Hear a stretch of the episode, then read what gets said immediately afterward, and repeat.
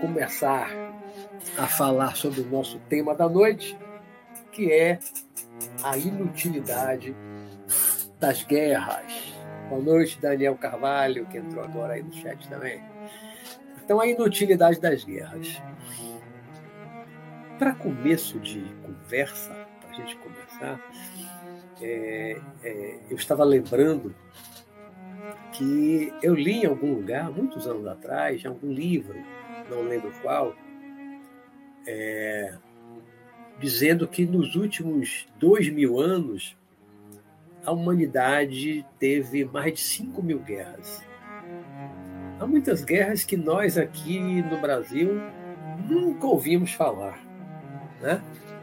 Guerras que aconteceram na China, quantas na China antiga, quantas na Coreia, quantas no Japão, vários tipos de guerra talvez em todos os países do mundo. Né? Quantas guerras na África, guerras tribais, guerras de limpeza étnica, guerra.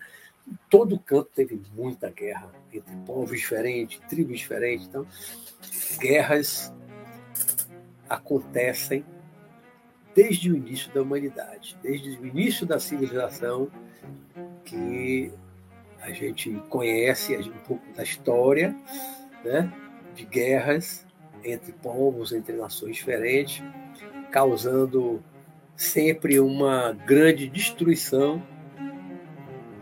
Há muitas ruínas de cidades antigas que os arqueólogos, quando estudam, escavam, limpam aquelas ruínas, eles estudam, eles veem que a cidade foi queimada, ela foi destruída propositalmente, então não foi uma destruição por um terremoto, tsunami, não, a destruição foi, foi a fogo, né?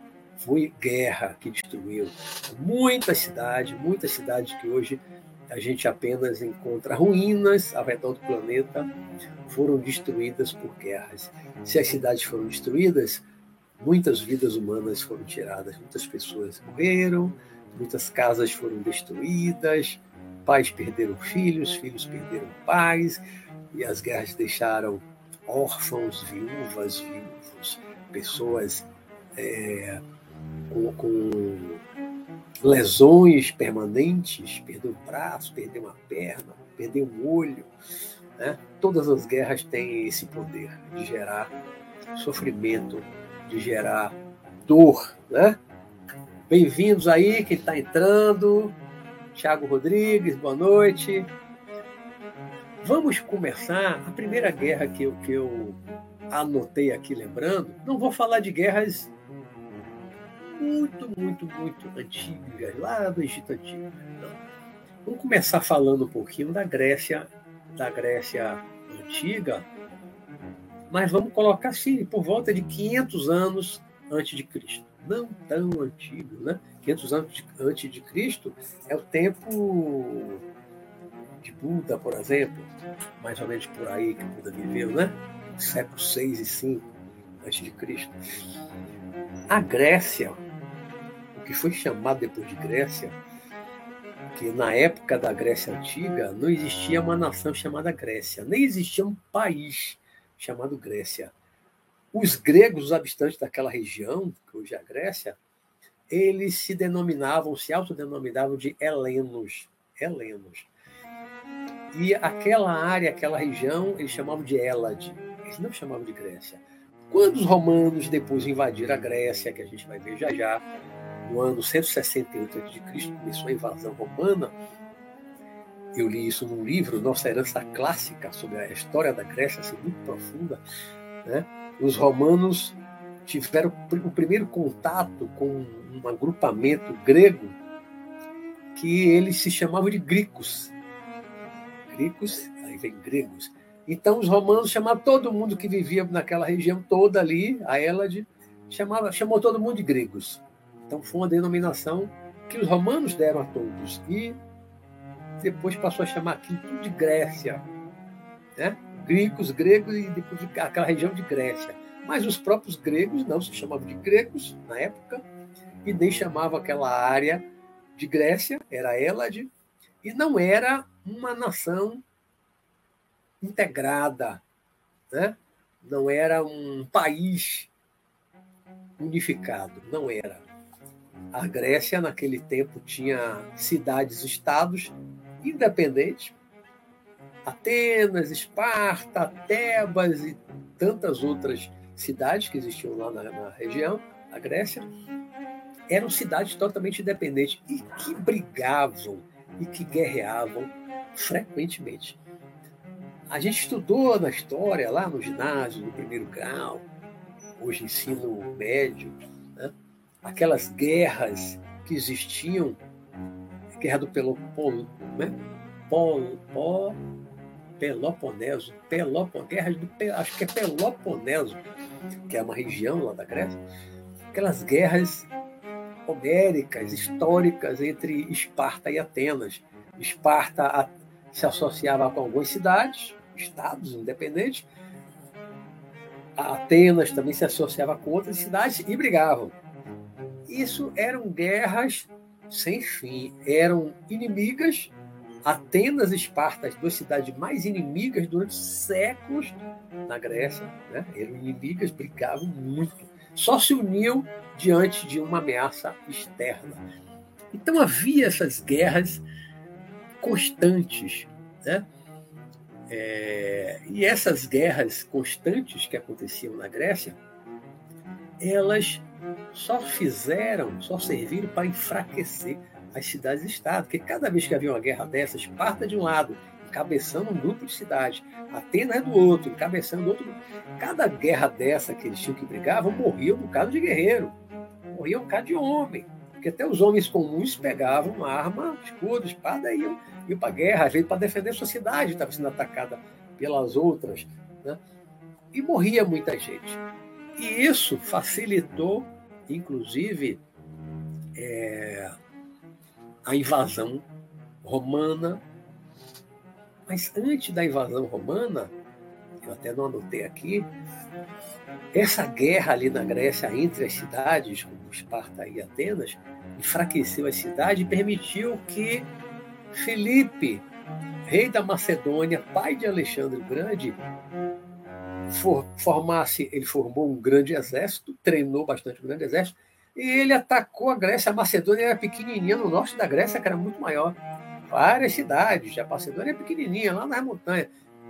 Eles desceram, atacaram aquelas cidades todas e Felipe, pai de Alexandre o Grande, dominou a Grécia toda. Como é que ele, num reino muito menor, conseguiu dominar a Grécia toda? Porque as cidades estavam enfraquecidas.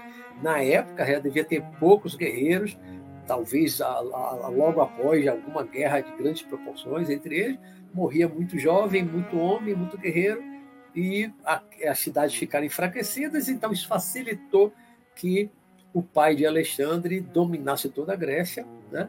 e depois ele sai para atacar o Império Persa, né? que tinha. É, os persas tinham invadido a Grécia duas vezes, uma em 480 a.C. e a outra dez anos depois, 470 a.C. Né? Mas os persas, que também tinham formado um grande império, atacaram a Grécia, foram derrotados nessas duas guerras. Né? Na segunda, que tem aquele episódio daquele filme 300, com Leônidas, o rei espartano, à frente dos seus 300 super guerreiros, e mais outros guerreiros de outra tribo, mas não eram igual os 300, né? e eles conseguem segurar durante alguns dias o avanço persa, para e aí manda avisar Atenas, que eles estavam indo em direção a Atenas, os atenienses fogem para a ilha de Salamina, que fica perto do, da, do continente, aqui próximo, chega rápido de barco. E depois que Leônidas foi morto, os 300 e os outros fugiram antes, os persas continuam avançando por dentro da Grécia até Atenas, destrói Atenas, toca fogo em Atenas. Depois tem uma outra batalha naval, que tem um filme que é continuação de 300, que mostra essa batalha naval em que os gregos derrotam também os persas. Né? Foi um ano depois, eu acho que da destruição de, de Atenas, não me falha a memória.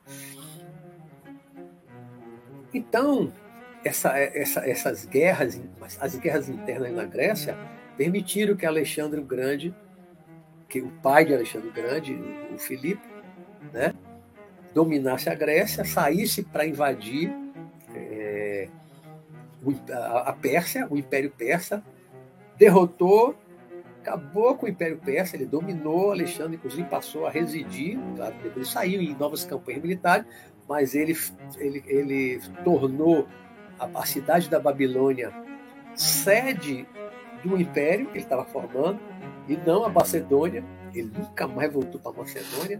O filme Alexandre o Grande, Alexandre é Alexandre o Grande, é, com Colin Farrell, mostra isso, né? Ele faz a, os, os, gregos inclusive não gostaram que ele tornou a Babilônia uma cidade belíssima, avançadíssima, enquanto que a Macedônia não tinha nada de, de grande, nenhum palácio formoso, não tinha os engenheiros, os arquitetos que, que os persas tinham, que os gregos tinham, né? de Atenas, depois foi reconstruída. E aí, voltando um pouquinho, então, no ano 168, quer dizer, voltando, mas depois de Alexandre, depois da invasão da Pérsia e tal, no ano 168, antes de Cristo ainda, os romanos que já já tinham se levantado. Roma foi fundada no ano 750 e alguma coisa antes de Cristo, né?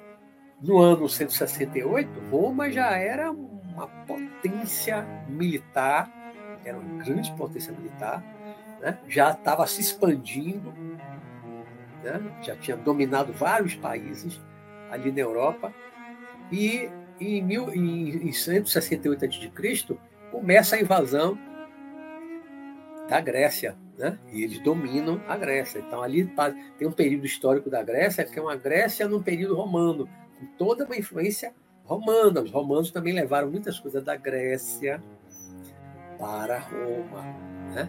A arquitetura, a engenharia, é, escultura, teatro, muitas coisas que os gregos criaram, que os gregos inventaram, eles levaram para também para Roma. Né? E o Império Romano estava crescendo, e o Império Romano encontrou uma, uma rivalidade com Cartago, que era uma outra potência militar e econômica do outro lado do Mediterrâneo, na costa ali da África, no norte da África. Né? Cartago era uma cidade grande, com cerca de 250 mil habitantes, uma cidade avançada, como era Roma também. E aí houve várias guerras de Cartago com Roma, com o Império Romano. Né? Tem aquele episódio que o, general Aníbal, considerado um dos maiores estrategistas de todos os tempos, ele desembarca com uma tropa na Espanha, sobe pela Espanha, ele, ele atravessa com uma tropa grande, de mil elefantes, muita gente, muitos guerreiros, ele consegue atravessar é, os Alpes e vai sair lá no norte da Itália. Se junta com algumas tribos bárbaras, que não eram romanos, no norte da Itália, se alia com outras tribos que também não gostavam dos romanos, viviam lutando contra os romanos, ou se defendendo contra os romanos, né? E aí Aníbal levou um ano derrotando vários exércitos, várias tropas dos romanos, chegou a derrotar um exército de 85 mil homens, mil soldados romanos, né? Levou um ano perambulando livremente pelo interior da Itália, sem que os romanos conseguissem destruir. Mas aí um general romano, se não me falha a memória, filho de um general que tinha sido derrotado por Aníbal, ele Enquanto Aníbal estava com o grupo dele, os soldados dele, perambulando pela Itália, ele, no litoral, dali ele, ele pega os barcos, vai com a tropa, atravessa para Cartago, que estava mais desprotegida, porque o grosso da, da, da, da, defesa do exército estava na Itália com Aníbal, né? então não encontraram tanta resistência lá em Cartago e os romanos destruíram Cartago, acabaram com Cartago, depois o próprio Aníbal volta para lá também é morto. E é só destruição. Né? Belém ainda é Cartago, né? Cartago é destruído. Cartago foi totalmente destruído, não ficou pedra sobre pedra, foi completamente arrasada. Então, imagina quanta gente morreu, quantos soldados morriam cada guerra dessa, dentro da Grécia, entre os próprios gregos, na invasão romana dos gregos, na invasão romana em tantos outros países, na, na Germânia, que hoje é a Alemanha, na, na, na Gália, que hoje é a França, né? na Espanha, todos os países que a, que a que Roma dominou, Israel, Síria, Egito, tudo foi a fé e fogo, foi matando, destruindo, né? matando soldados, deixava os, os pais chorosos, sofrendo com a morte dos filhos, e chegava na vida da cidade, destruía, tocava fogo em algumas cidades, então matava todo mundo indistintamente, era só um rastro de destruição que eles deixavam para trás. Né? O, o Aníbal morreu no ano 183 a.C. Cartago foi derrotada no ano 146 a.C. Foi pouco tempo depois que os romanos invadiram a Grécia, tomaram a Grécia. É, a, a, o Império Romano foi enorme ali na Europa e no norte da África, né? muito abrangente. Mas o tempo foi passando e alguns séculos depois, o Império Romano do Ocidente ele cai, cai invadido por o que eles chamavam de bárbaros, né?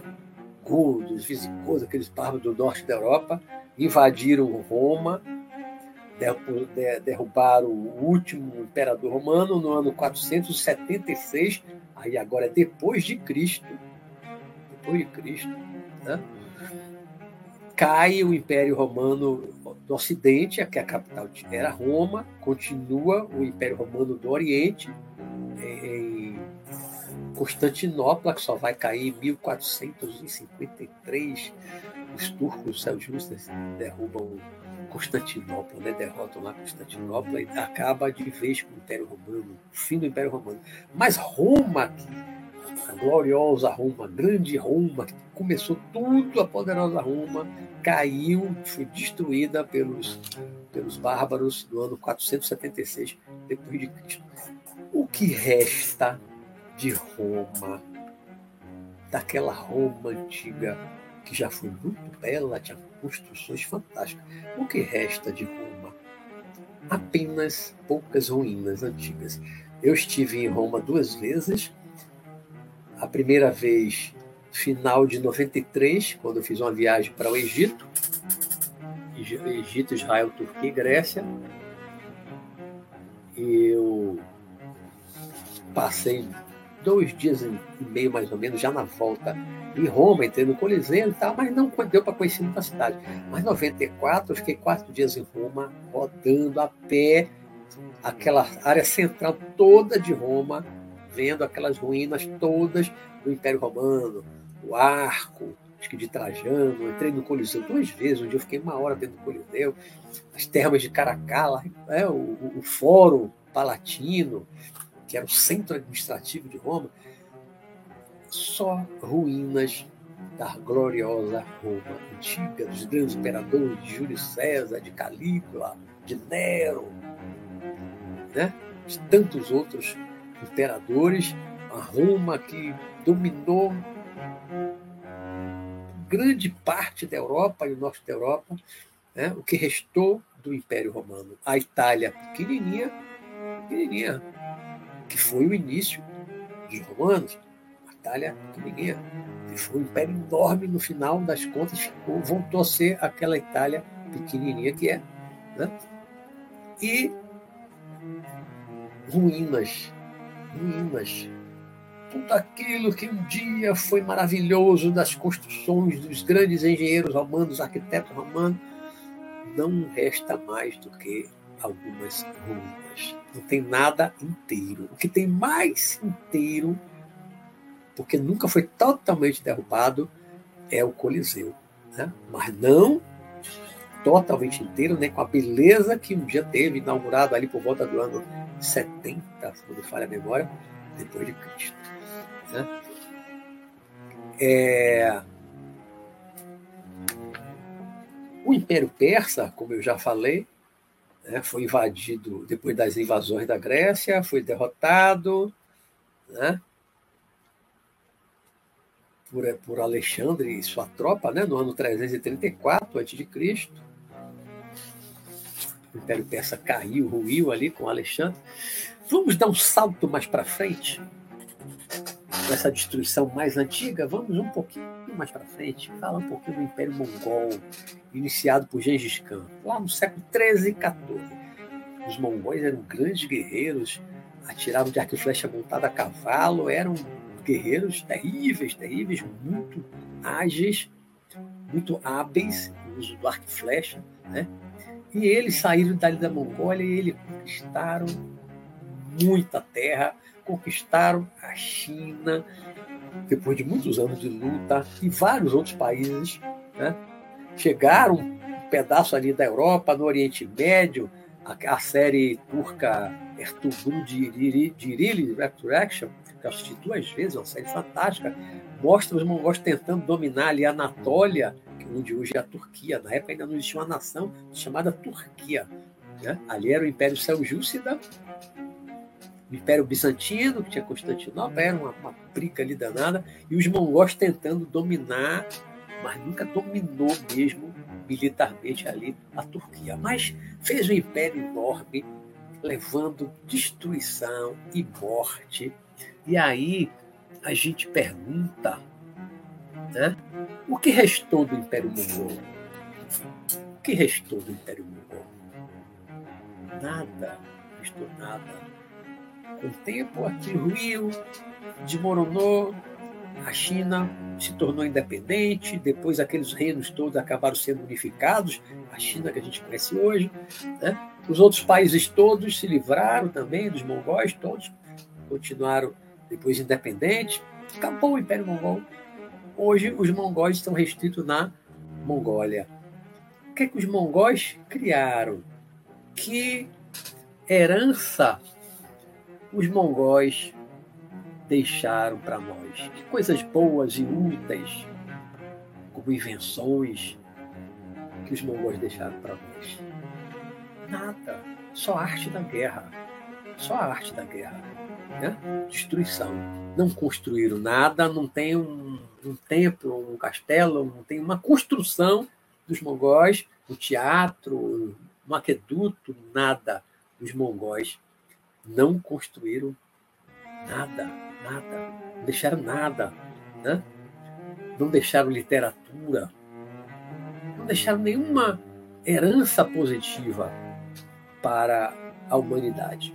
Só foi domínio, domínio, né? escravização e morte, sofrimento para todos os povos que foram atacados, dominados. Quando resistia eles incendiavam as aldeias, matavam todo mundo, matavam todas as pessoas. Eram bastante cruéis, eram muito cruéis os mongóis. E não deixaram nada e não restou nada. Então, para que isso? Para quê? O que é que eles deixaram de positivo para a humanidade? Nada. Só um rastro de ódio e de sangue. Né? Não construíram nada no mundo.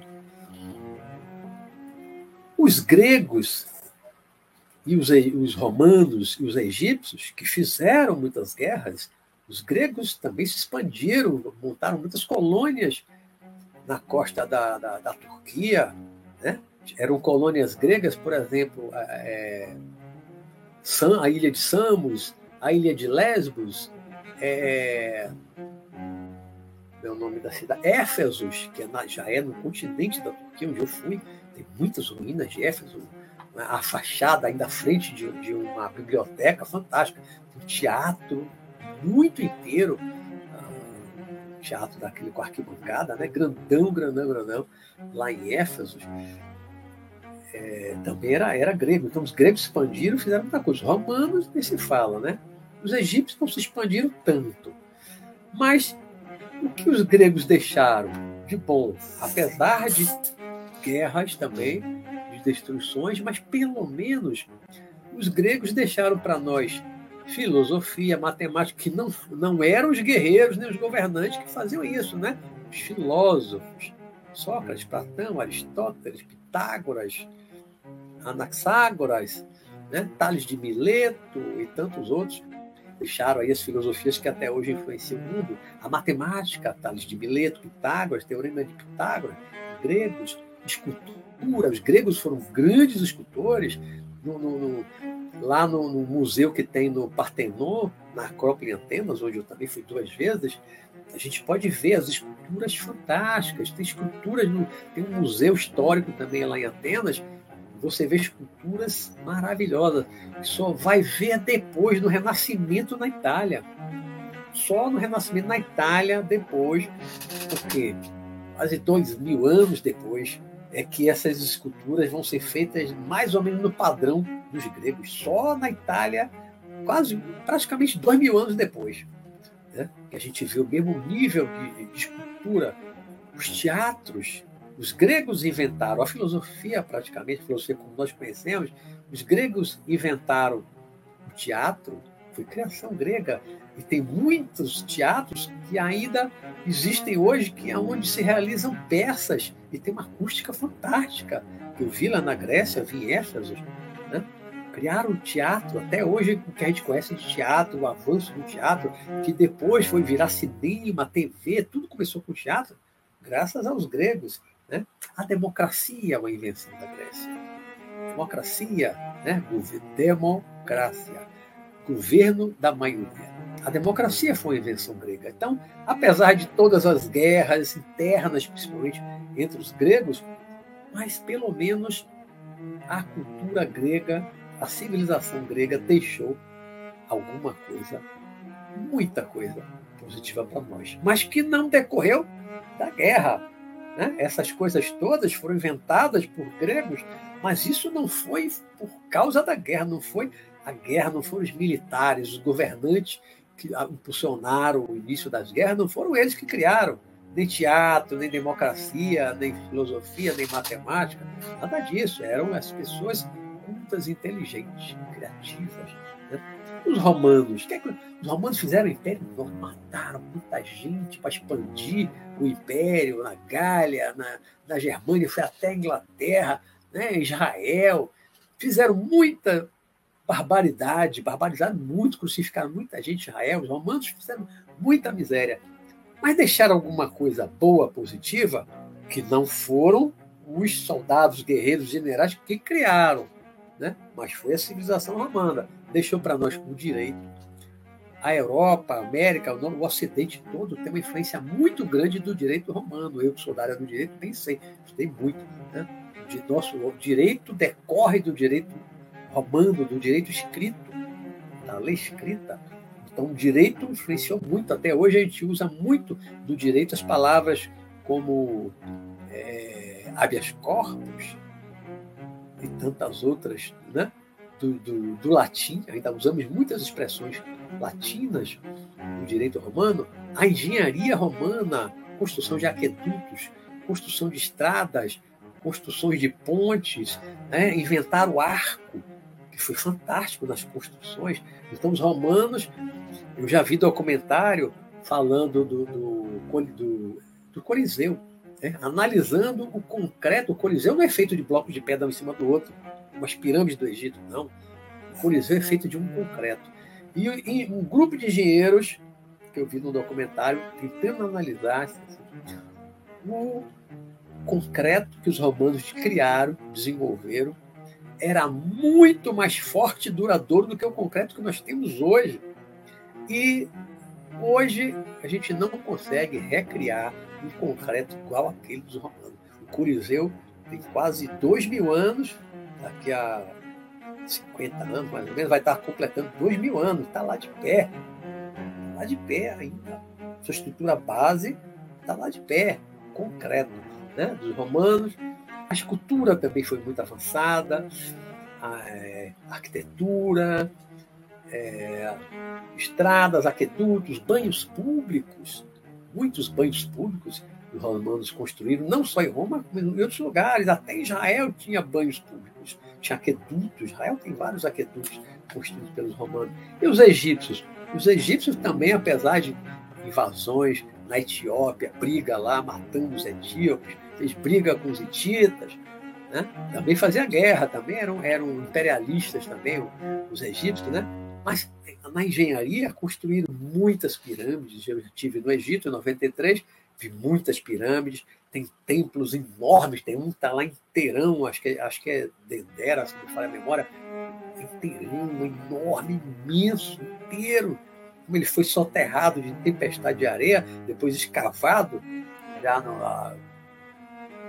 dois mil anos depois, que ele é do século I, ele está inteirão, inteirão, inteirão, uma obra de engenharia fantástica. Uma escada tem uma altura assim que vai corresponder ao que é um prédio de pelo menos seis andares. É um templo enorme esse lá inteiro. As pirâmides são as coisas fantásticas, né? todas as pirâmides, principalmente as três maiores lá do, do Planalto de Gizé. A medicina, os egípcios, há historiadores que dizem que os gregos aprenderam medicina no Egito, com os egípcios. Como que os egípcios aprenderam tanta medicina? Os sacerdotes que faziam o processo de mumificação.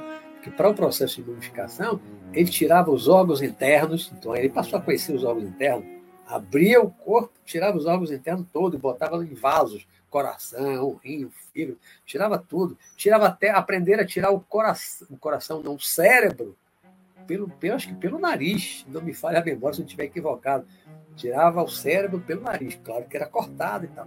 Tirava. A, a múmia não tem cérebro, não tem órgãos internos. A múmia tá, é oca por dentro. E tiravam tudo.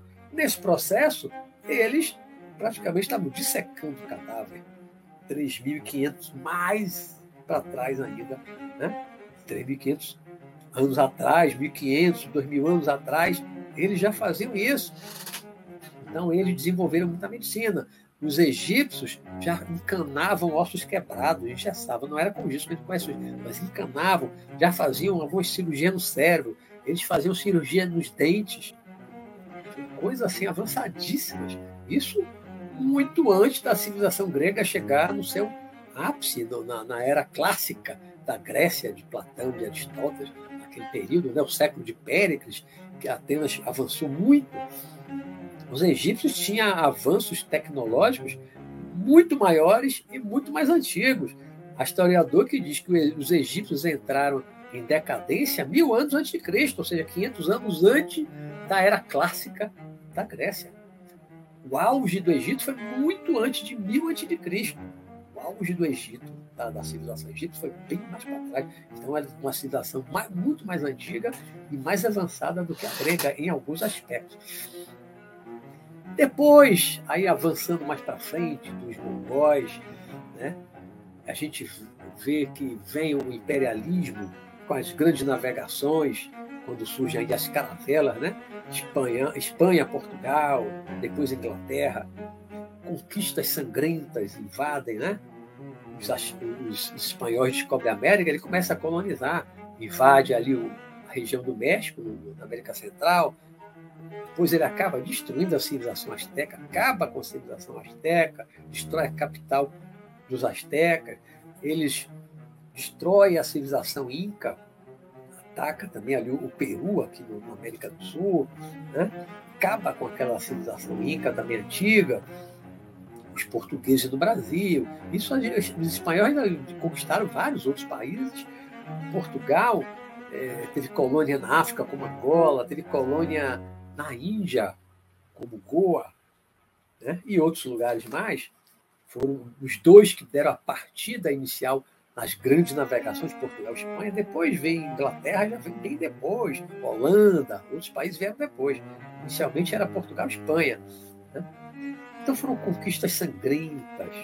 E aí vem aquele período do colonialismo que segue aquilo ali, né? Século, século XVI, século XVII, 18 e vai avançando, colonialismo na América, colonialismo na África, colonialismo na Ásia toda. E depois desse período colonial, aí vai chegando ao fim o período colonial, vem as guerras de libertação, as guerras pela independência na América toda, né, na Ásia, na África, tantos países que eram colônias de Espanha, de Portugal, de Inglaterra, de Holanda, tiveram que lutar pela sua independência. Cada guerra dessa, cada luta dessa, foi morte, foram muitos mortos, né? muita gente ferida, órfãos, viúvas, viúvos, só destruição. Né? Aí a gente avança um pouquinho mais, ainda nesse período desse colonialismo que começa lá com as grandes navegações, aí nós chegamos na Primeira Guerra Mundial, entre 1914 e 1918, iníciozinho do século XX, né? na Europa. Em quatro anos de guerra, morreram 8 milhões de pessoas. Nenhuma guerra antes da Primeira Guerra Mundial teve a quantidade de mortos tão grande tão grande. A Primeira Guerra Mundial, que envolveu vários países da Europa, até os Estados Unidos, mandou tropa para a Europa para lutar também. Né? Foi uma guerra que em quatro anos matou 8 milhões de pessoas. Isso a gente não está falando de feridos, de órfãos, de viúvas, as destruições de casas, das fábricas. Né? Quanta destruição, quanta morte. O que foi que deixou a Primeira Guerra Mundial?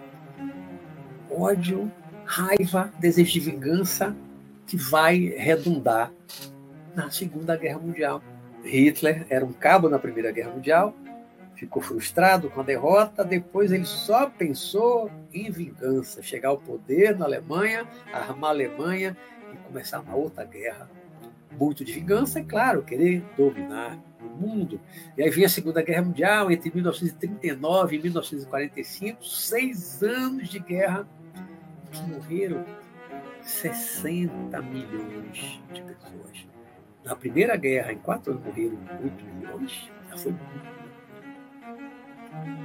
Na Segunda Guerra Mundial, foram 60 milhões de mortos. Aí também não estamos incluindo feridos, inválidos, órfãos, viúvas, viúvos. Muito sofrimento. Às vezes eu fico pensando, se você for botar aí órfãos, viúvas, viúvas, sofrimento dessas pessoas que perderam tudo. Pelo menos 100 milhões de pessoas sofreram muito durante e depois da Segunda Guerra Mundial. Foi um sofrimento muito grande para a humanidade, que no fim terminou com duas bombas atômicas terríveis né, lançadas no Japão para forçar a rendição japonesa, né, Hiroshima e Nagasaki deu início a uma corrida armamentista com as ameaças nucleares que a gente está vendo de novo aí agora no mundo. A Rússia, a Coreia do Norte. Né? Tá de novo. E na Segunda Guerra, os nazistas tentaram exterminar os judeus, mataram por aí, em torno de 7 milhões de judeus nos campos de concentração fizeram muita miséria. Aí, aí a coisa avança. Logo depois da Segunda Guerra Mundial, 1950, apenas cinco anos depois, começa a Guerra da Coreia, que dura três anos, até 1953. Mais de um milhão, milhão e duzentos milhões, milhão e duzentos mil mortos na Guerra da Coreia. A Coreia é pequenininha, é miudinha. Estava dividida ao fim da Segunda Guerra Mundial, né? Uma parte ficou influência da China, ficou comunista, a Coreia do Norte, que até hoje é, e a Coreia do Sul ficou livre, ficou uma democracia protegida pelos Estados Unidos e seus aliados. Né? Mas, em 1950, os comunistas do Norte invadiram, querendo unificar o país. Foram três anos de guerra, até que houve um armistício e tal, e morreram um milhão e duzentas mil pessoas. Naquela guerra de três anos, pequenininha, é muita gente. Né? Depois vem a Guerra do Vietnã, cerca de um milhão de vietnamitas do, do norte morreram na Guerra do Vietnã. Os Estados Unidos tentando evitar, porque a, da mesma forma que a Coreia, o Vietnã do, do norte era comunista, o Vietnã do sul era uma democracia. Os, os Vietcongs, que eram os vietnamitas do norte, invadiram o sul, também querendo unificar a mesma coisa da Coreia. Os Estados Unidos acabaram entrando, mandaram tropa, levaram anos mandando tropa para lá. Morreram 58 mil soldados americanos, mas morreram um milhão de vietnamitas no norte e do sul. E deu em quem guerra? Qual foi o sentido daquela guerra? No final, em 75, os americanos se retiraram, o Vietnã foi unificado, controlado pelo norte, que era comunista, né? e para quê? Tanta morte, tanta destruição, tanta napalm, tanto sofrimento do Vietnã. Para em 75 os americanos saírem e deixou lá o país destruído, com muita dor, muito sofrimento. Por que adianta a guerra? Qual é o ganho da guerra? Foram tantas as guerras e revoluções sangrentas só nos últimos dois mil anos que levaríamos vários dias citando e descrevendo os horrores das guerras, as mortes, as destruições. Levaríamos vários dias aqui se fôssemos falar de tantas outras guerras que houve na humanidade nesses últimos dois mil anos. Muita destruição, muita morte, muito sofrimento. Né? E a humanidade, até hoje, ainda se prepara para a guerra, ainda se arma e ainda faz guerra como agora está acontecendo na Ucrânia, né? Um país, a Rússia, um país que integra o Conselho de Segurança da ONU, é um membro permanente do Conselho de Segurança da ONU, né? que dá um mau exemplo, tem, ela tem o poder de vetar resoluções do Conselho de Segurança da ONU que tente condenar a Rússia Assim como já houve com outros países, né? que eu acho um absurdo, porque o Conselho de Segurança não é democrático, qualquer um dos cinco membros permanentes pode vetar qualquer resolução, é um absurdo isso, deveria ter mudado para democratizar. Como é que pode, se quatro votar para aprovação de resolução, um veta. Absurdo. O conselho todo, acho que são 15, são cinco permanentes. Mas basta um desses cinco vetar tiver 14 votos do Conselho todo, 14 votos a favor da aprovação da resolução, né? e um único vetar, como um invasor que começa uma guerra, como foi a Rússia agora, não aprova, o Conselho de Segurança não aprova. Tem que levar o caso para uma Assembleia Extraordinária Geral, que é muito mais complicada, para tentar aprovar alguma coisa. Né?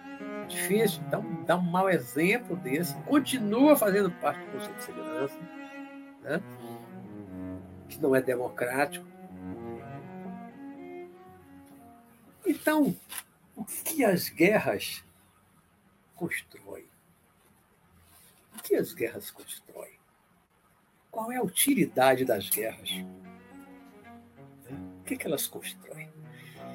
Por onde a gente andar, já conheci muitos países, vi ruínas na Grécia, vi ruínas no Egito, vi ruínas é, Israel, né?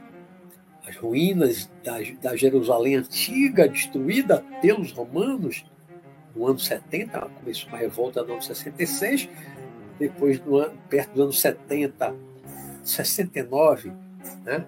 da era cristã já depois de Cristo. Né? Jesus já tinha morrido há uns 30 e poucos anos. Houve um cerco que durou quase um ano.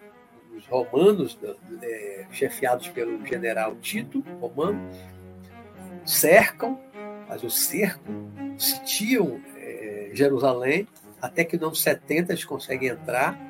A população já estava lá morrendo de fome. Falam até que já comia cadáver, comia criança tinha morrido, bebê recém-nascido, tamanha fome, sem nem entrar alimento durante quase um ano. E aí os romanos finalmente entram, destrói a cidade, toca fogo na cidade, não deixou pedra sobre pedra. O que restou lá, visível hoje na superfície, que é chamado Muro das Lamentações, que é um pedaço do muro do fundo do Templo de Salomão. O resto todo deixou de existir. Né? Há escavações a 12 metros daquela superfície, como eu vi, que era um poço de, tomar banho e tal, mais algumas outras coisas.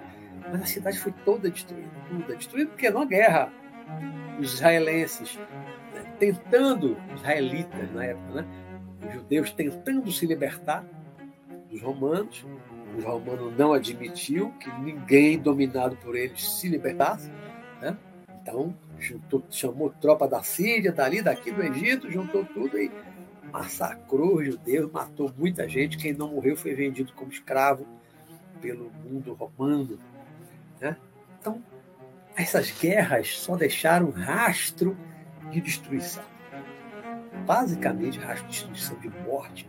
Milhões e milhões de pessoas já foram mortas, talvez bilhões. Vamos pensar assim, quantos mortos nos últimos dois mil anos em guerras, guerras e revoluções violentas, sangrentas. Talvez passe de um bilhão de pessoas mortas, torturadas, ficaram les lesionadas, né? sem a perna, sem o braço, um olho furado, um cego, por causa das guerras. Então o mundo, o mundo já está cansado de guerra. O mundo está cansado de guerra. As pessoas estão cansadas de guerra. Eu não acredito que o povo hoje no mundo queira uma guerra, deseja uma guerra.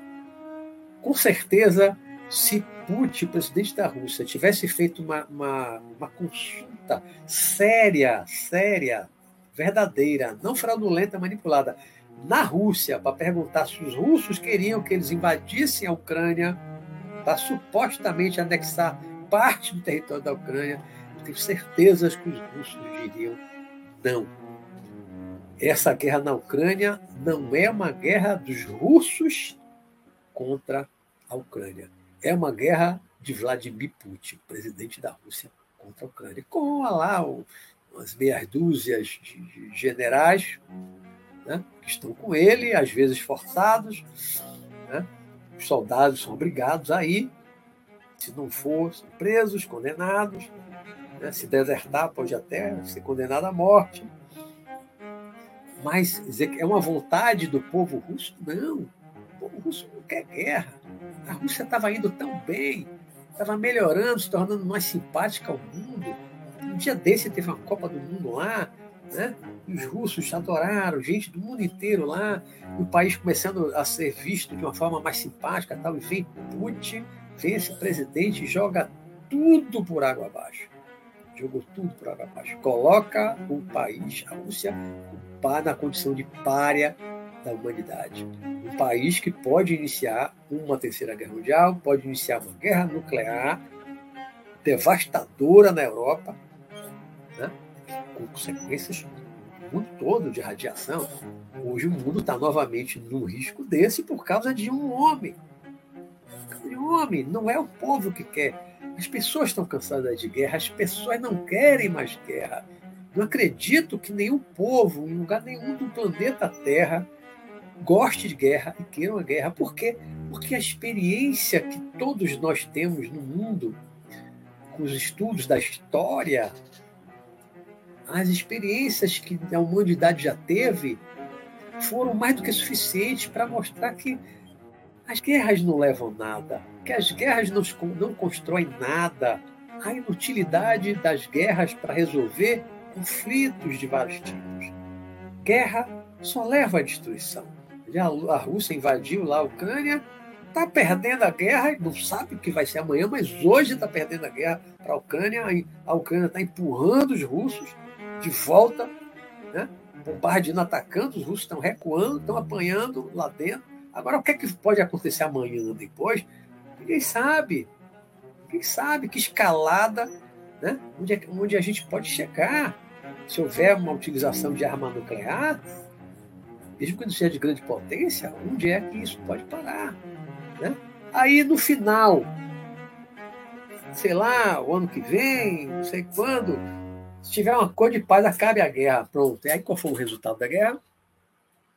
A Ucrânia destruída, grande parte, muita cidade destruída, muita gente morreu, muita gente fugiu do país só com a mala, com algumas roupas. Né? A Rússia não vai ficar com parte do território da Ucrânia, não vai. A Ucrânia não vai deixar. E o mundo, pelo menos o mundo ocidental, também não vai deixar, e não está deixando, está mandando arma, arma, arma, está armando a Ucrânia para poder ela fazer frente, está funcionando. Então a Rússia tem como vencer essa guerra. Ela não vai destruir a Ucrânia toda, ela não vai ficar com os territórios da Ucrânia. Então, no final, ela vai ter que recuar ou vai causar uma guerra mundial. Mas quem mais vai sofrer é a própria Rússia, que começou tudo. Né? No final, ganhou o quê? Que Putin vai ganhar no final das contas? O que é que o povo russo vai ganhar? Só morte, destruição, talvez radiação nuclear, porque se jogar na Ucrânia, o vento pode levar para a Rússia. Todo mundo sabe disso. Quem sabe para onde a radiação vai? Para que lado vai a radiação? Pode ir para a Rússia também. Né? A guerra está ali na fronteira com a Rússia. A radiação pode voltar para a Rússia. Né? Então, O que que Putin vai ganhar com isso? Nada, nada. Amanhã ou depois ele pode ser deposto, pode ser morto, pode ser condenado pelos tribunais da Rússia pelo que ele está fazendo com o país. Né? Condenado em tribunal internacional, condenado no Tribunal Penal Internacional por crimes de guerra. Muitos crimes de guerra já foram cometidos na Ucrânia, as provas estão sendo coletadas e guardadas. Amanhã ou depois, se ele não for morto pelos próprios russos, um golpe, um golpe militar, tudo pode acontecer a qualquer momento. Já há até boatos nesse sentido, já, já vi vídeos falando de boatos sobre isso, né? de, de queda e tal. Mas se acontecer isso ou se não acontecer, ele pode ser julgado, pode ser preso ou pode ser morto. Aí vai ganhar o quê? O que, que ele vai ganhar com isso? O que, que a Rússia vai ganhar?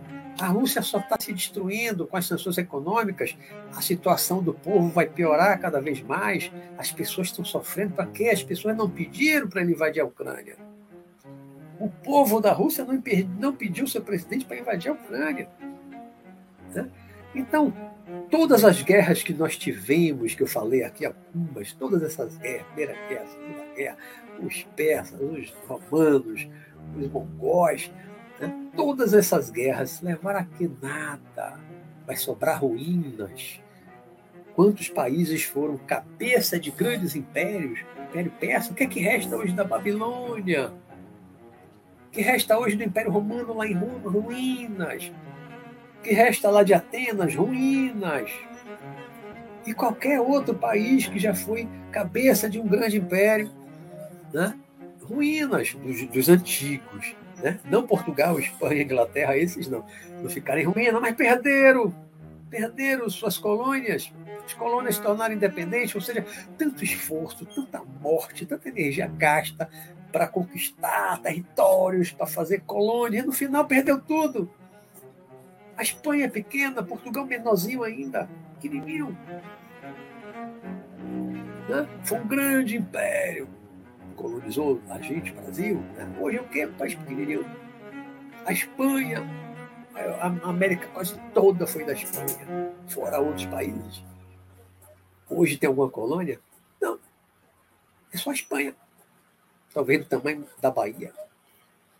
Então, o que é que se ganha com a guerra? Nada. As guerras são inúteis. As guerras são inúteis. Não constroem nada, não deixam nada de bom, só causa destruição, morte, sofrimento para as pessoas. Né? O mundo hoje precisa de paz. O mundo hoje precisa de paz. O mundo quer paz. O mundo quer paz. Os povos desejam paz. Todos, todos. Infelizmente, alguns líderes ainda têm sonho de grandeza.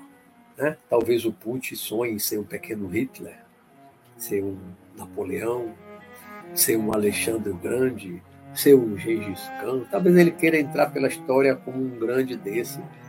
Né? O Gengis Khan morreu, deve ter ido para o inferno. Seus herdeiros também. Né? Napoleão foi deposto, foi preso, morreu, segundo alguns, envenenado lá na ilha de Elba, se não me falha a memória, né? Morreu, em 1800 e pouquinho lá, envenenado, isolado, exilado na ilha, presídio, né? morreu envenenado. O cara que saiu, conquistou até o Egito, né? fez um pequeno império, depois cai, exilado, fica preso, exilado, morre lá, envenenado. Construiu o quê? Construiu o quê, Napoleão? Nada. E Hitler?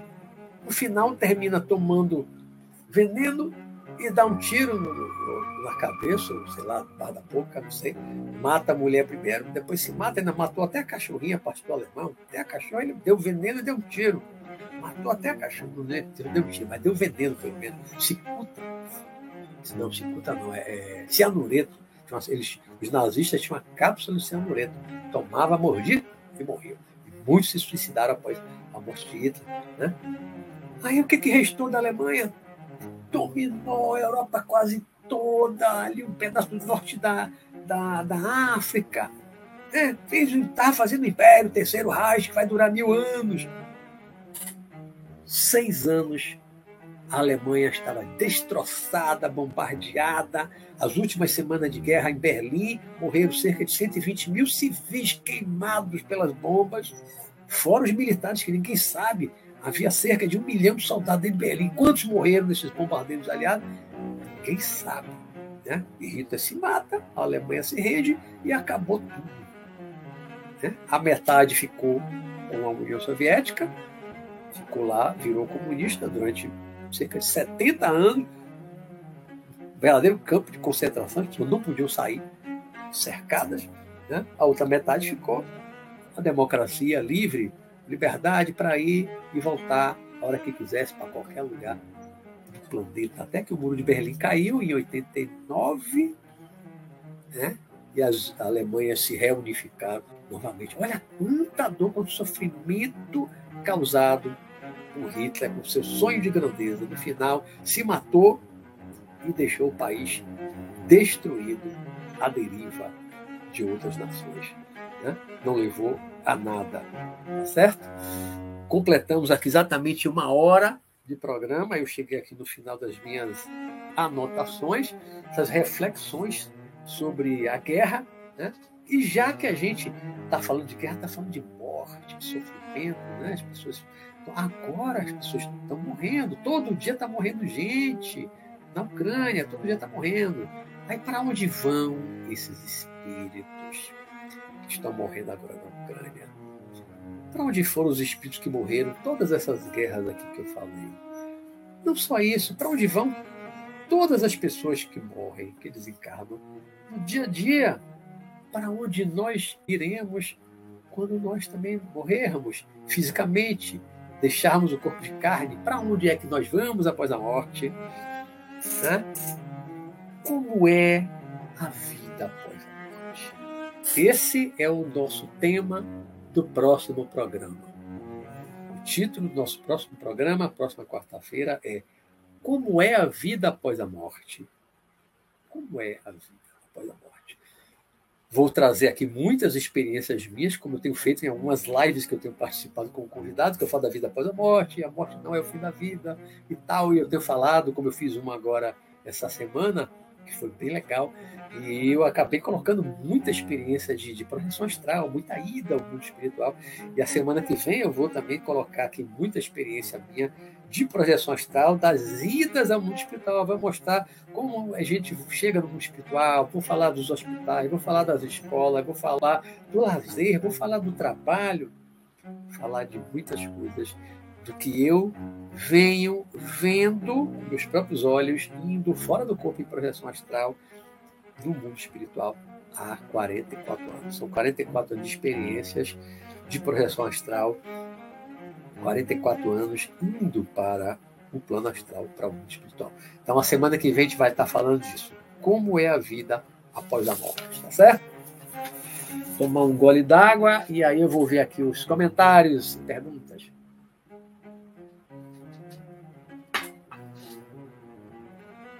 Subir aqui um pouquinho.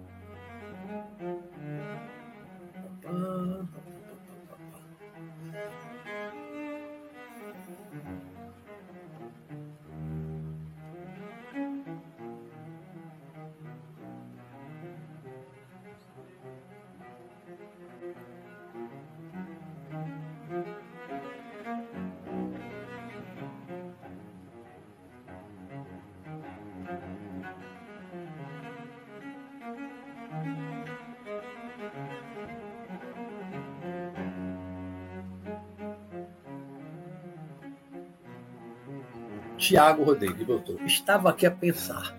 Vocês já imaginaram se existisse paz mundial, política, religiosa, geográfica, o que seria da mídia? a mídia, a mídia. Ai, ai, ai, ai, ai.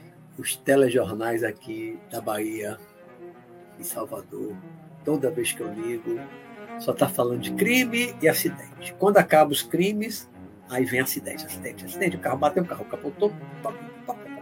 Se sobrar um tempinho, vai falar de alguma outra coisa. Mas a prioridade é crime em primeiro lugar, segundo lugar é acidente.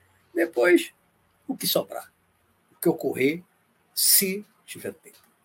É terrível, é terrível. Então, guerra é sempre um prato cheio para a mídia. As brigas políticas com esse período eleitoral, tudo isso é um prato cheio para a mídia, né? A mídia adora isso, adora. Aí a gente se pergunta, será por que, que a mídia adora isso? Por que, que a mídia divulga tanto isso? Divulga basicamente essas coisas negativas? Será que é porque nós gostamos? Nós gostamos de ficar assistindo lá, falando de crime, de acidente, das brigas políticas. É que a gente realmente gosta disso? É também uma reflexão para nós, né? Até que ponto nós gostamos e elas, é, a mídia está fazendo o que a gente gosta, o que a gente quer Né? Eu não gosto, eu não gosto. Mas será que tem muita gente que gosta e a mídia está agradando esse, esse pessoal? Né?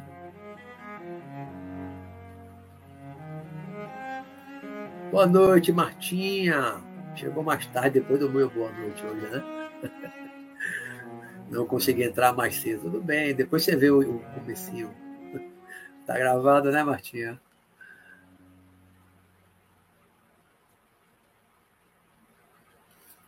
É, como a Liz colocou aí, eu, eu vi umas perguntas lá do, do Samuelson Marques. Né? É a Liz botando, tá aí me defendendo. Boa noite, Samuelson.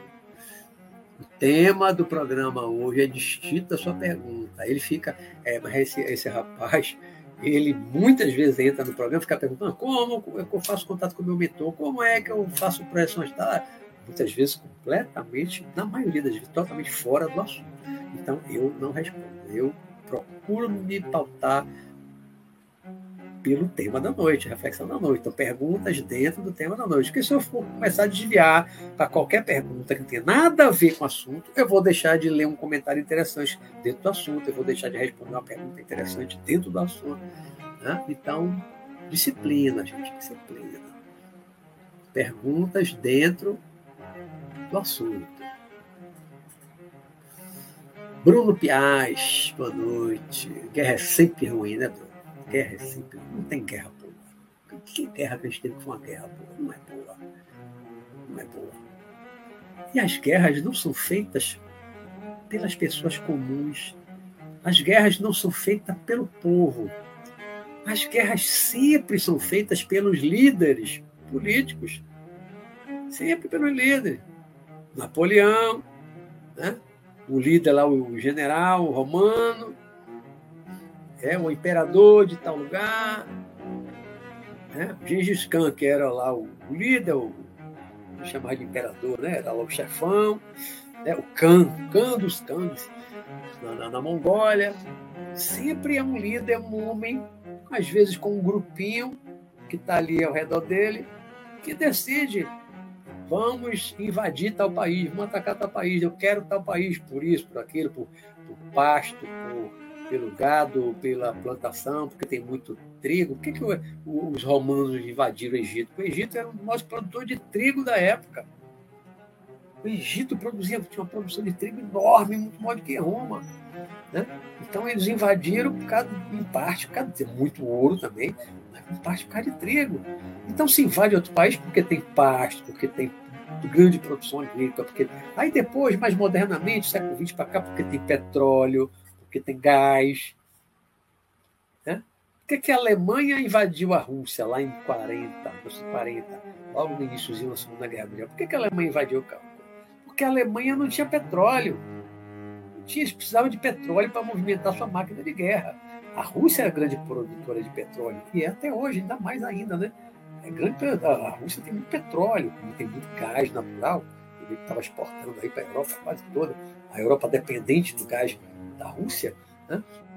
Hitler invadiu a, a, a, Rússia basicamente por causa do petróleo, precisar de petróleo. Invadiu lá também o Oriente Médio, o Egito e tal. Por quê? Atrás de petróleo no Oriente Médio, porque a Alemanha tinha petróleo. Porque vai domar o mundo inteiro sem petróleo, sem o óleo diesel para movimentar os caminhões, os tanques de guerra, né? Para fazer a gasolina dos aviões, o óleo diesel para movimentar os navios, os submarinos está de petróleo. Então, as guerras são feitas por, pelos líderes atrás de território, como minério, ouro, diamante, petróleo, né? a produção agrícola, para formar um império. Velho, tudo meu, dominar o mundo. Tinha um desenho animado que meu filho assistia quando era pequenininho, e eu assistia com ele, né? Era o Pink e o Cérebro. O Pink perguntava para o cérebro, né? Cérebro, o que faremos hoje à noite? E aí ele fala assim, o mesmo que todas as noites, tentar dominar o mundo. Eram, eram dois ratinhos, Pink e o Cérebro. Bem falando, o que, o que vamos fazer hoje à noite? O mesmo de todas as noites, tentar dominar o mundo. Ou seja, o cérebro ficava ali maquinando, né? igual um Gengis Khan, igual um Napoleão, igual um Hitler, igual a tantos outros que queriam dominar o mundo, né? formar um glorioso império. Né? E matando. Porque para você dominar um outro país, para você conquistar outro país, você tem que matar a começar pelo exército do outro país. Vai defender o país, tem por obrigação defender outro país. Para você tomar outro país, invadir, conquistar outro país, ocupar outro país, você tem que matar as pessoas. Tem que matar o exército e matar. E invadir as pessoas. Essas pessoas também vão reagir para. Não quer esse país invadido, vão lutar, vão morrer os civis também. Né? Bombardeia, como os russos estão fazendo, lança foguete lá em cima da cidade, dos prédios todos, destruindo quantos prédios? Destruindo cidades inteiras como você vê, os alvos não são só os militares, os quartéis, a não ser que eles sejam muito ruins de pontaria, os canhões, os, os foguetes são muito mal projetados, que não, não, não tem, não consegue atingir o alvo. Então joga um foguete, vai cair em qualquer lugar. Onde cair, caiu. Material bélico obsoleto, antigo, igual as V1 e V2 dos, dos alemães que jogavam na Inglaterra, eles não sabiam onde ia cair, podia cair em qualquer lugar a, bomba V1 e V2. Né? V1, eu acho que a V1 era, era um, avião não tripulado, era uma bomba com asa, um avião não tripulado. Né? Lançou, não sabe onde vai cair. Eu sabia mais ou menos que ia cair dentro da Inglaterra. A Inglaterra enorme. Caía em algum lugar. Né? Não tinha precisão. Então caía em cima de qualquer prédio nas cidades inglesas, principalmente Londres foi muito bombardeada. Né? A V2 era um foguete. Isso, jogava, também não tinha precisão. Jogava e caía em qualquer lugar.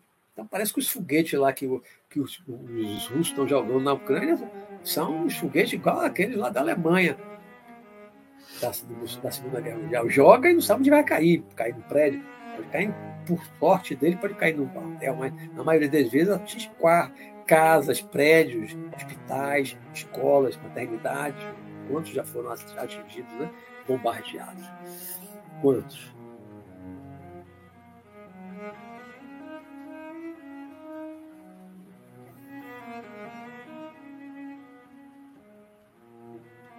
A Elis Matos também, também reforçou. Nunca houve uma guerra boa, nem uma paz ruim. Frase de Benjamin Franklin. Muito bem, Benjamin. Isso aí. Nunca houve uma guerra boa. Qual foi uma guerra boa que a gente teve? Guerra que trouxe benefícios para a humanidade, para o povo que foi atacado, destruído.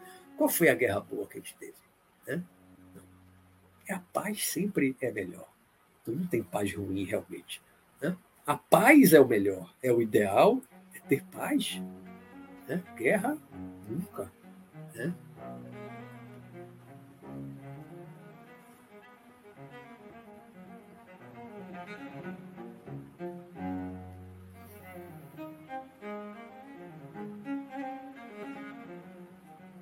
Guerra nunca será bem-vinda.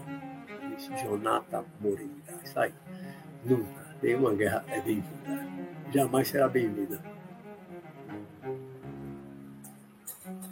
O Tiago Rodrigues diz: Não é só na Bahia, professor, acho que está se referindo à coisa da mídia, né, dos, dos jornais. É no mundo inteiro. Aqui em Portugal, ele é lá de Portugal, mora, é português mesmo, mora em Portugal. Ele diz: E no mundo inteiro. Aqui em Portugal é do mesmo jeito Parece que é o mundo todo, né, Tiago?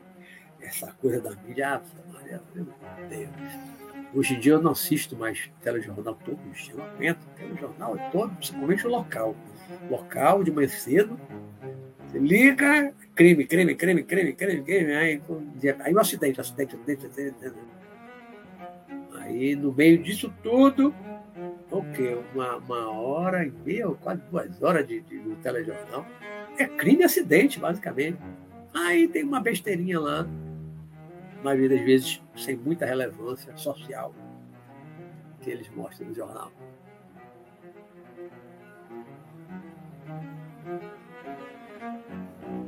Rerivaldo fez uma pergunta interessante. Temos tempo para responder. Professor, existe guerra no plano astral? Existe. Não sei se você conhece, já leu as obras Espírito, ditadas pelo Espírito André Luiz, psicografia de Chico Xavier, que começa com o nosso lar, são 13 volumes, eu li todos duas vezes. Muito interessante. Né? Mostra batalhas, ataques, postos de, de, de serviço, postos, de, de, postos médicos, né? de, socorro, no umbral, e vem um grupo de espíritos lá com canhão, não é um canhão igual o nosso, de pólvora, bola de ferro, não é. Né? Um, outro tipo, outra tecnologia, mas canhão atacando os postos. Então, tem guerra, o mundo vem com guerra, tem facções rivais nas trevas que lutam entre si, que brigam, do mesmo modo que as, as facções rivais, em alguns morros daqui do, do Brasil, em várias cidades, também brigando, disputa de, de, ponto de droga, de venda de droga, né? E essas disputas eles, eles fazem são guerra, claro, né? guerra de pequena proporção, não é igual à Segunda Guerra Mundial, não é desse nível. Mas há guerra, há pequenas guerras de grupos rivais também no plano astral. Né?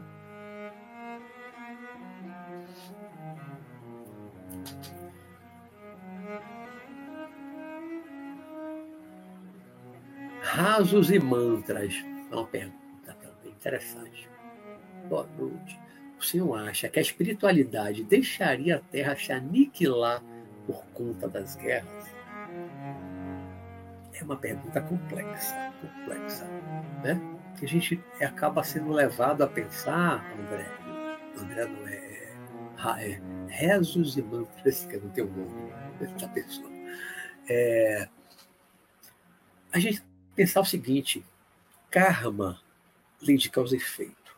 A espiritualidade superior, pensar numa escala maior possível, Deus, divindade, permitiu todas essas guerras que eu falei, permitiu o avanço de Gengis Khan dominar meio mundo, o avanço de Romano dominar meio mundo, né? um, um avanço um pouco menor de Napoleão, não permitiu a Primeira Guerra Mundial, não permitiu que Hitler fizesse o que fez com os judeus e tomasse a Europa quase toda, parte da África, né? Os japoneses também, que a gente não fala muito, os japoneses também fizeram miséria na Segunda Guerra Mundial. Já tinham invadido a China muito antes, 36 ou 37, já tinham invadido a China. Só numa cidade fuzilaram 200 mil pessoas, numa cidade da China, antes da Segunda Guerra Mundial. O mundo não fez nada.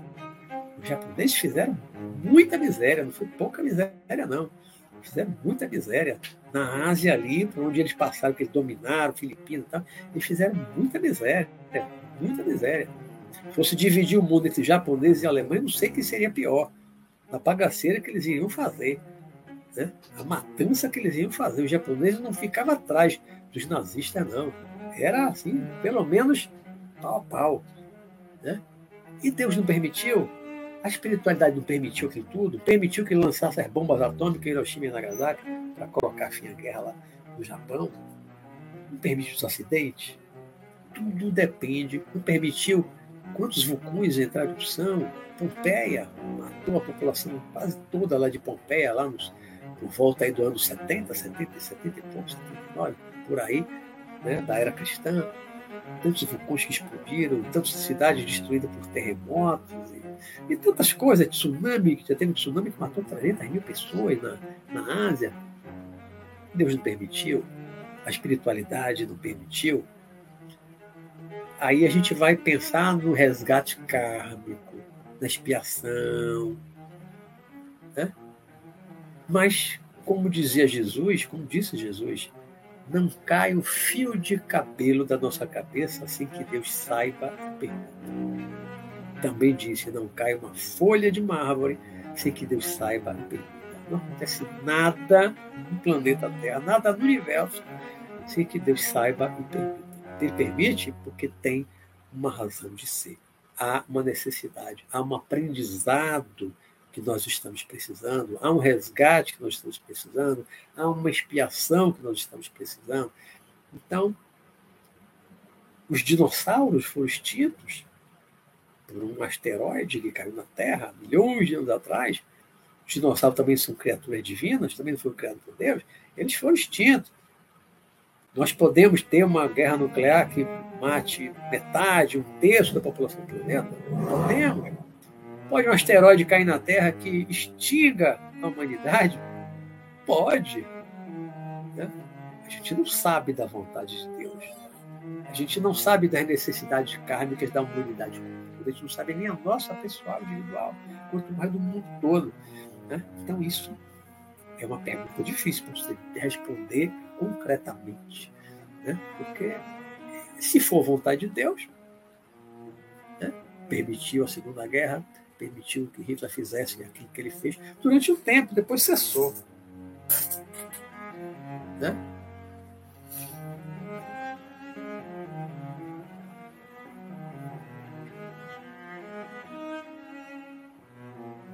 Mas não acredito que a humanidade vai ser aniquilada, não. Mantras. Não acredito, não. Até porque eu já eu escrevi um livro de, sobre, analisando profecias, que é é, as profecias da Bíblia. Então, é? As profecias da Bíblia. Eu esqueci agora como é o título do livro. É um livro fininho que eu escrevi sobre profecia. Analisa as profecias dos profetas antigos judeus, a profecia de Jesus, a profecia de Nostradamus, faço um paralelo. O livro Apocalipse da Bíblia. É Decifrando o Apocalipse, o livro. Decifrando o Apocalipse, aí subtítulo, As Profecias da Bíblia mas também coloco o Nostradamus e faço um paralelo, analisando as profecias. Nem Jesus, nem os profetas antigos, tem muito anteriores, 700 antes de Jesus, 500 antes de Jesus, próprio Jesus, Nostradamus, nenhum deles disse que o mundo acabaria. Nenhum profeta judeu antigo, nem mesmo Jesus, disse que o mundo acabaria. Fala em destruição, fala de morte, o juízo final, o juízo final é o fim do mundo. O livro Apocalipse, que a palavra Apocalipse não significa destruição. Isso se associa muito. Apocalipse significa revelação. A palavra grega significa revelação. Então, o livro Apocalipse, o livro é revelação. Tem muita destruição descrita no livro Apocalipse, mas não fala extinção da humanidade. Jesus não falou isso, Nostradamus não falou isso.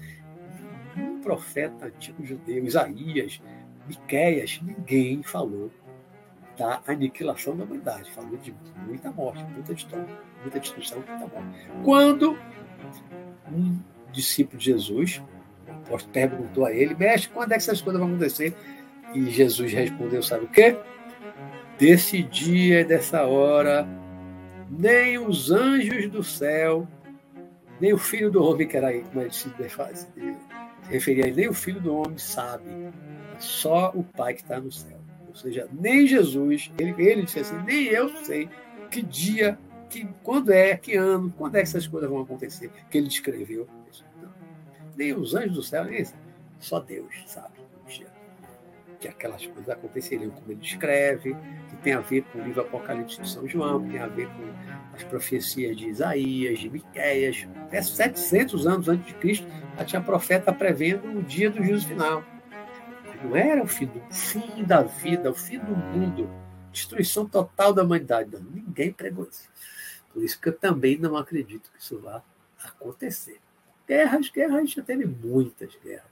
Estamos tendo guerra agora, né? Tudo pode acontecer. Esperamos, esperemos que não aconteça o pior, né? Que a guerra não se alastre, envolva outros países e que não usem arma nuclear. O perigo é maior, né?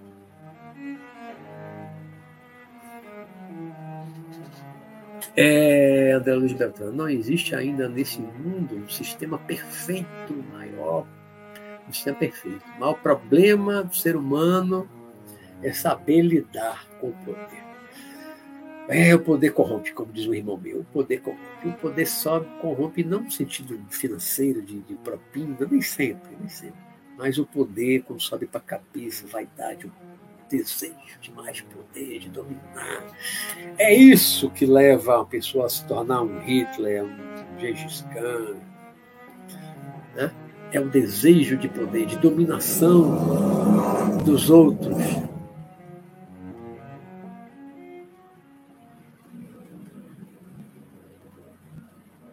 Bom, não estou vendo mais nenhuma pergunta aqui embaixo.